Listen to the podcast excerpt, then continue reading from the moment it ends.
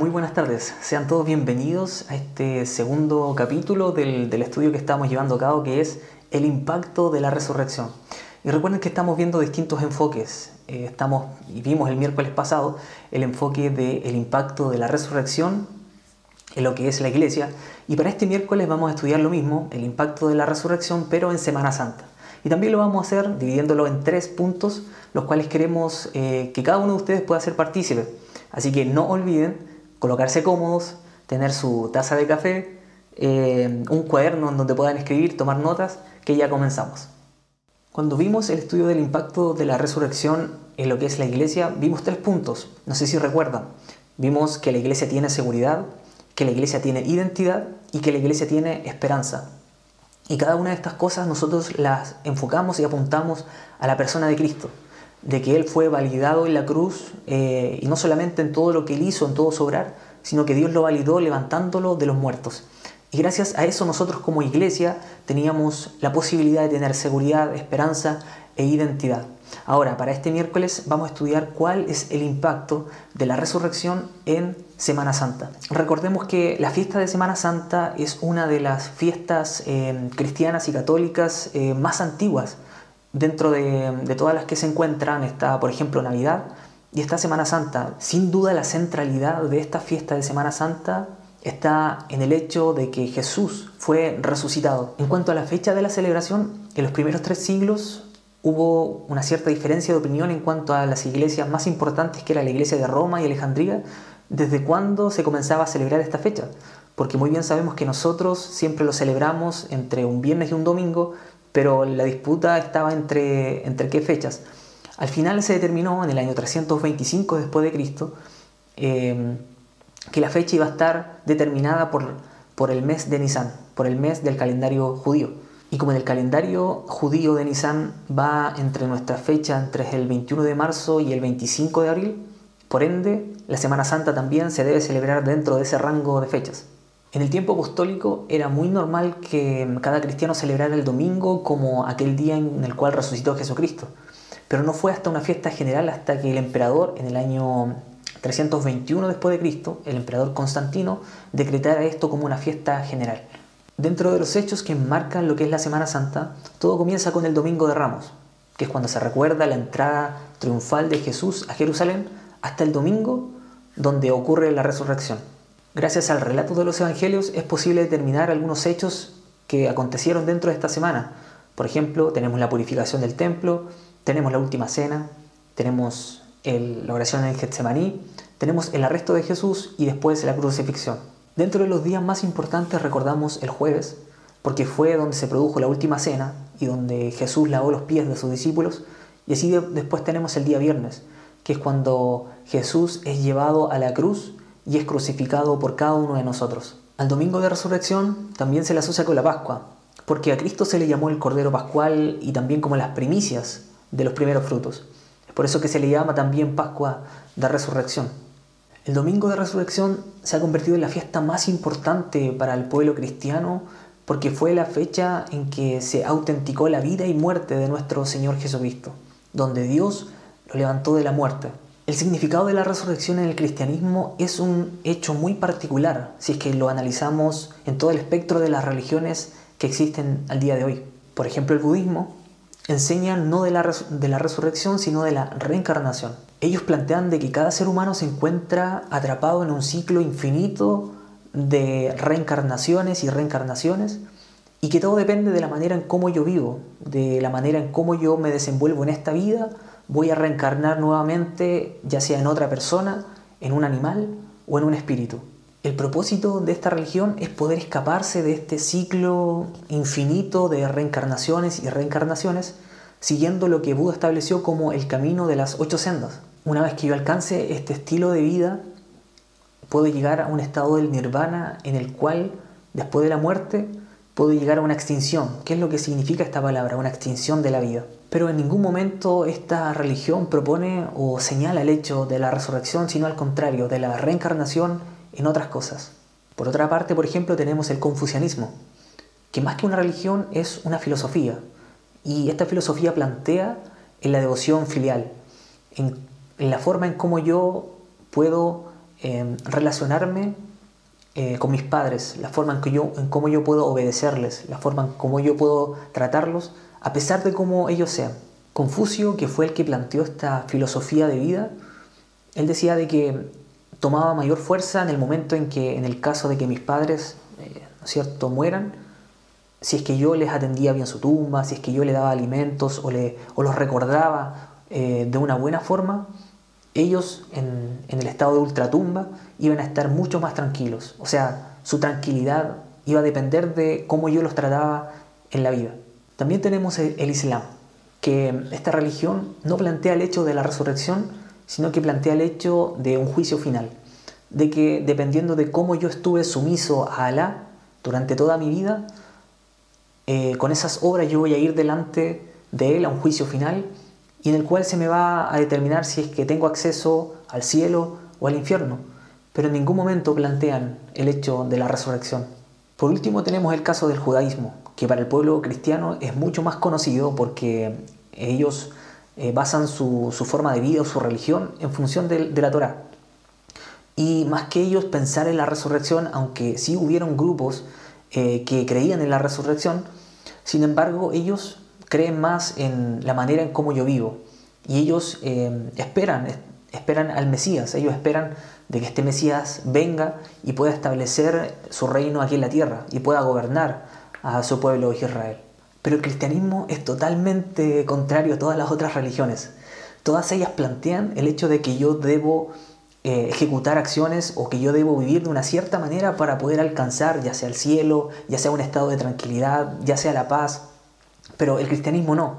El cristianismo se basa en, que toda la obra, en que todo el sacrificio, en que todo el accionar fue hecho por la persona de Jesucristo y no solo eso, sino que resalta el hecho de que Dios aprobó este sacrificio levantándolo de la cruz.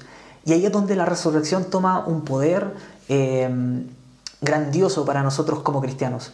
Porque no confiamos en nuestro obrar, no confiamos en nosotros, en lo que podemos hacer, sino que solamente confiamos en Él, en lo que Él hizo, en, lo que Él planteó, en lo, que él, en lo que Él vivió, en lo que Él enseñó a través de su palabra y confiamos en su sacrificio y en que ese sacrificio fue aceptado delante del Padre. Por eso el hecho de la resurrección hace que el Evangelio pierda esa banalidad y hace que nuestra fe se vuelva totalmente verdadera. Poniendo en contexto, recordar la Semana Santa y no realzar, no levantar, ¿no es cierto?, el hecho de la resurrección, es como, contextualizando, es como decirte que mi equipo favorito jugó un excelente partido, pero no, no hizo ningún gol. Es como decir de que aquel estudiante que pudo estudiar toda la noche, que se mató estudiando, que, em, que se acostó muy tarde, eh, que se leyó muchos libros, muchos papers, mucha información, pero si no pasó el examen, al final todo eso no tiene sentido. Hablar de Semana Santa y no realzar el hecho de la resurrección es como que en nuestra mejor película matemos al actor principal. Claramente el hecho de Jesús no es una película, sino que fue un hecho histórico y por eso le da mayor relevancia al hecho de la Semana Santa. Muy bien, vamos a estudiar cuál es el impacto que tuvo la resurrección en Semana Santa a través de tres conceptos. El primero de ellos es que el impacto que tuvo la resurrección es que confirma la palabra, confirma la Biblia. En segundo lugar, que confirma el Evangelio. Y en tercer lugar, que confirma tus convicciones. Vamos con el primer enunciado confirma la Biblia. El hecho histórico de la resurrección hace no solamente que nosotros lo recordemos como un evento que ocurrió en el pasado, sino que los ojos de todo el mundo deberían fijarse en, este hecho en particular, porque fue un hecho que se predijo, se predijo con mucha anticipación a través de profetas por muchos años atrás. Y todo eso se cumplió en la persona del Mesías. Por eso el mundo debería inclinar eh, y, y, tornar ¿no cierto? su mirada hacia este hecho y estudiarlo. Por ejemplo, tenemos pasajes muy claros que hablan acerca de los sufrimientos que iba a padecer el Mesías en la cruz. Leemos en Isaías 53, el versículo 3 en adelante, que dice lo siguiente, despreciado y desechado entre los hombres, varón de dolores, experimentado en quebranto, y como que escondimos de él el rostro, fue menospreciado y no lo estimamos. Ciertamente, llevó Él nuestras enfermedades y sufrió nuestros dolores, y nosotros le tuvimos por azotado, por herido de Dios y abatido. Mas Él, herido fue por nuestras rebeliones, molido por nuestros pecados. El castigo de nuestra paz fue sobre Él, y por sus llagas fuimos nosotros curados. También podemos leer en el Salmo capítulo 16, el versículo 10, que habla acerca de la resurrección del Mesías y de que su alma no quedaría en el Seol. Dice, porque no dejarás mi alma en el Seol, ni permitirás que tu santo vea corrupción. Al revisar estos pasajes estamos hablando de personas que vivieron, David por ejemplo vivió cerca de mil años antes de Cristo y estamos hablando de Isaías que vivió cerca de unos 600 años antes de Cristo. ¿Y cómo es posible de que estas personas hayan hablado eh, tan claramente acerca de lo que iba a padecer el Mesías y de, lo, y de lo que él iba a pasar en la resurrección? Esta cualidad no se repite en ningún otro libro de ninguna otra religión, ni en el Corán, ni en el libro del Mormón. Incluso se dice que la Biblia está compuesta aproximadamente de un 30% de profecías, de las cuales todas aquellas profecías que apuntaban al Mesías, a lo que él iba a desarrollar en la tierra, ya todas han sido cumplidas por él. Solamente queda un resto de profecías que aún no se han cumplido porque no ha llegado su tiempo, pero el resto está todo de acuerdo a cómo fue establecido por Dios. Incluso el propio Mesías hablaba acerca de él, de que él era el cumplimiento de las profecías del Antiguo Testamento. Podemos leer una porción en Lucas, el capítulo 24, del versículo 25 en adelante, donde cuenta la historia cuando Jesús, ya resucitado, se encuentra con dos de sus discípulos que iban camino a Emaús. Y ellos iban apenados por toda la situación que había acontecido en Jerusalén, y Jesús les dice lo siguiente, entonces Él les dijo, oh insensatos y tardos de corazón para creer todo lo que los profetas han dicho, ¿no era necesario que el Cristo padeciera estas cosas y que entrara en su gloria? Y comenzando desde Moisés, y siguiendo por todos los profetas, les declaraba en todas las escrituras lo que de él decían. Esto es algo maravilloso y es algo que nos llena de mucha alegría, el ver cómo, cómo Dios confirma la Biblia y cómo la confirmó a través de la persona de Jesucristo. Y es por eso que el hecho de la resurrección valida, reactiva eh, y hace efectivo todo lo que Dios y todo lo que los profetas y todo lo que los instrumentos de Dios escribieron acerca de Jesucristo y acerca de todo lo que Él prometió en su palabra. Pensar en todo esto es algo que no cabe en nuestra mente, pero es asombroso para nosotros y es, es algo que nos alegra el corazón pensar de que tenemos un Dios, un Dios que inspiró su palabra a través de cientos y miles de años, a través de sus profetas, a través de distintos reyes, él fue inspirando su palabra y fue hablando acerca del futuro, de lo que iba a venir. Y como dice Gálatas, cuando vino el tiempo, cuando se cumplió el tiempo, Dios envió a su Hijo para venir a la tierra y morir por nosotros. Y no solamente eso, sino que lo validó como el Mesías, lo validó como aquella persona que podía rescatarnos de todas nuestras miserias, lo validó como el Hijo de Dios, lo validó en cuanto a todo lo que se dijo de él.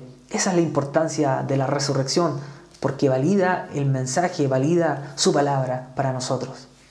El punto número dos es que el impacto de la resurrección confirma el Evangelio, confirma el mensaje del Evangelio.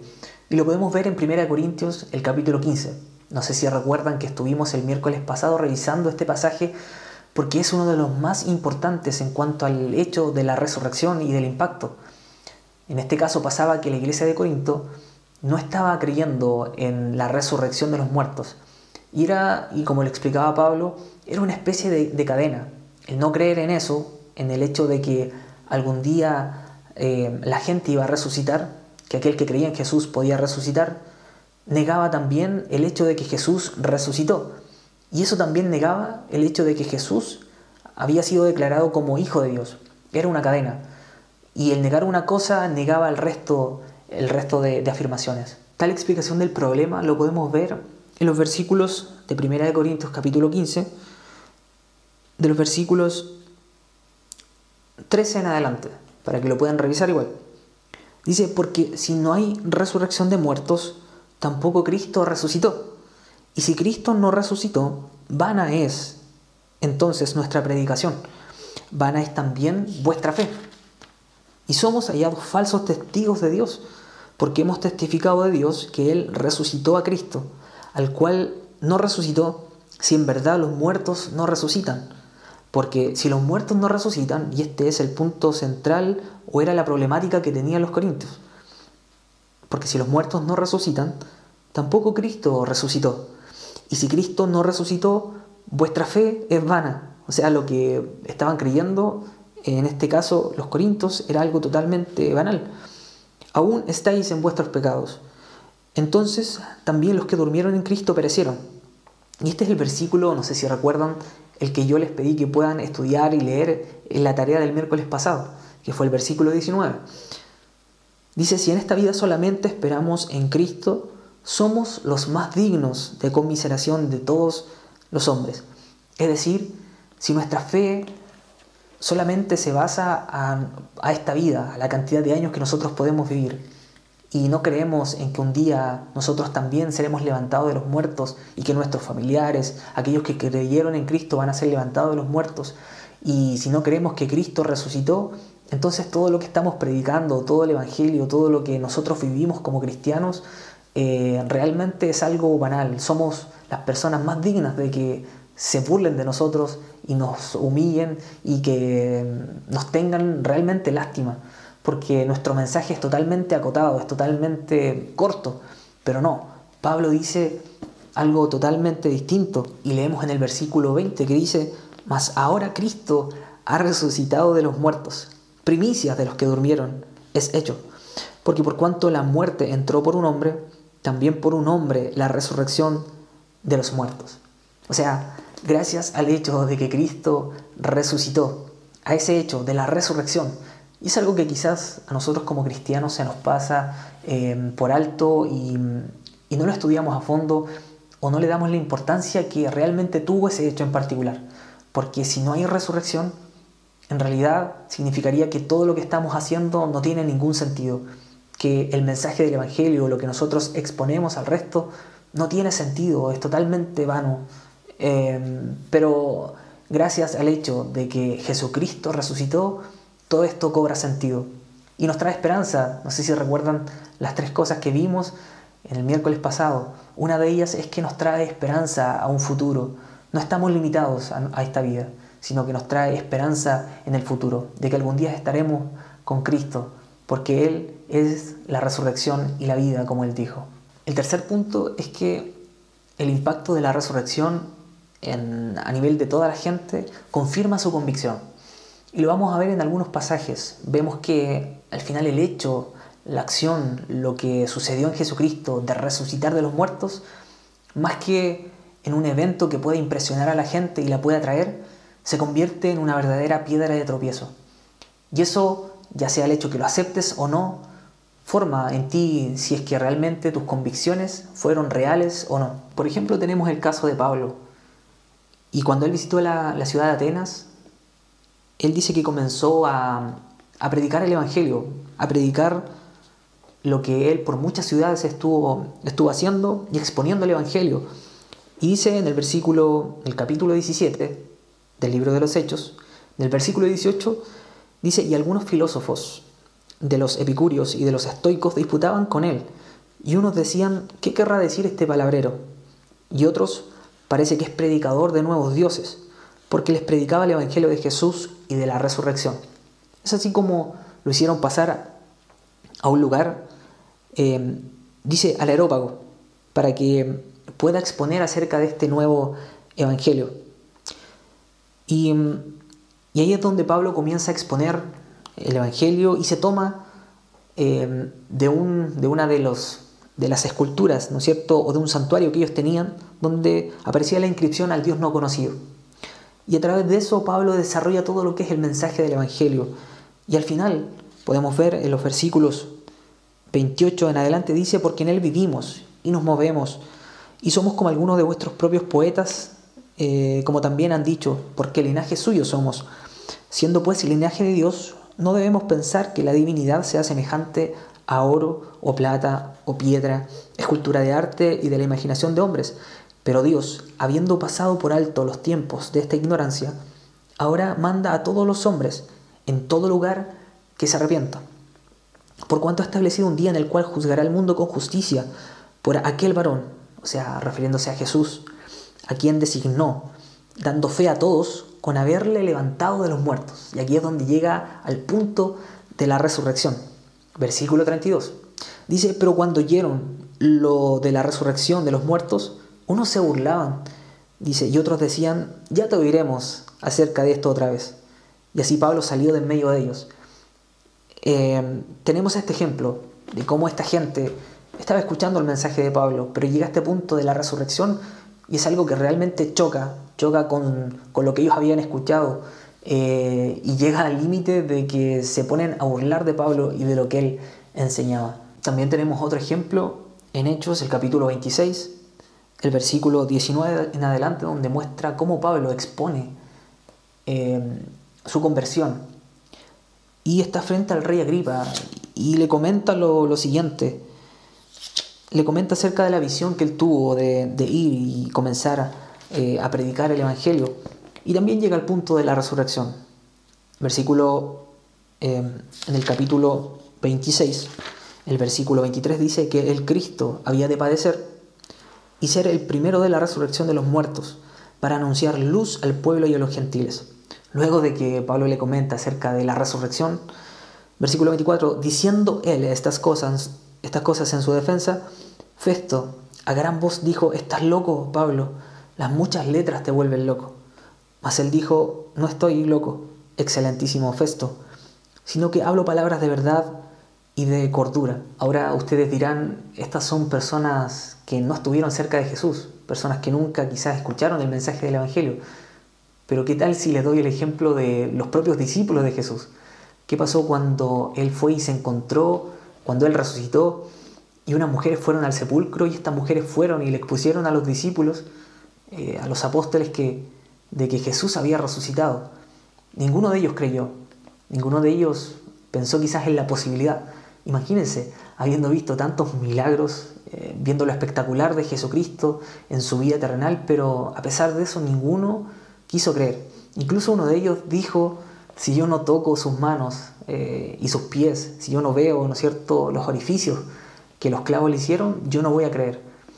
De tal manera que la resurrección, para, tanto para los judíos, para sus discípulos, para la gente, era realmente un tropiezo.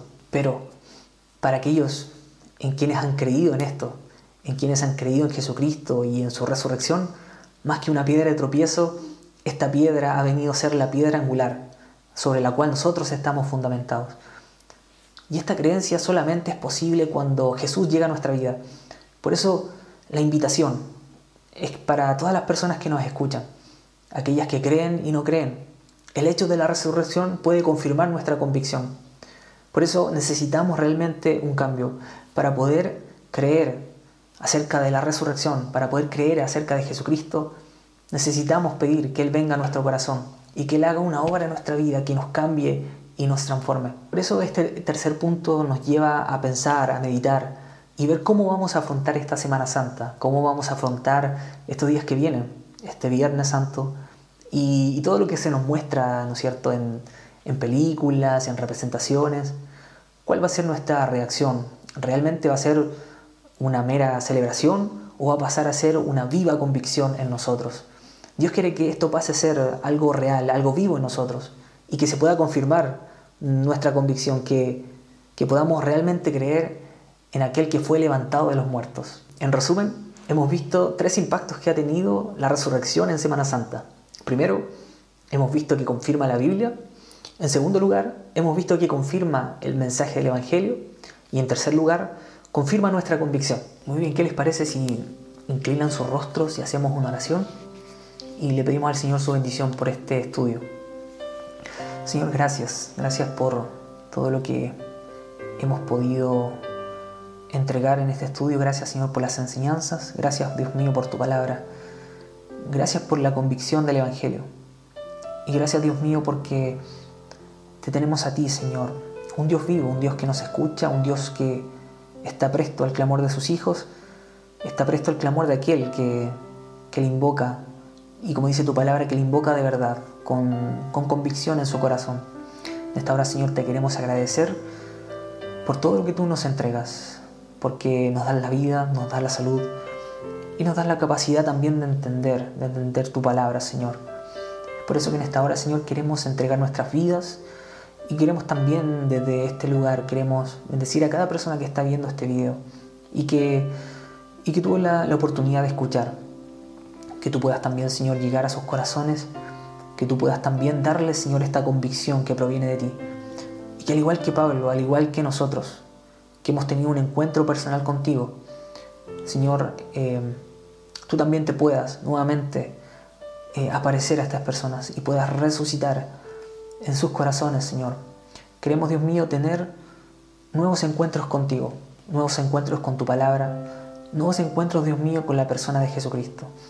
Y en esta semana, en esta Semana Santa en que se recuerda el hecho más grande de la historia, queremos hacerlo con un corazón, Dios mío, agradecido, porque te pertenecemos, Dios, y porque tú has llegado a nuestra vida.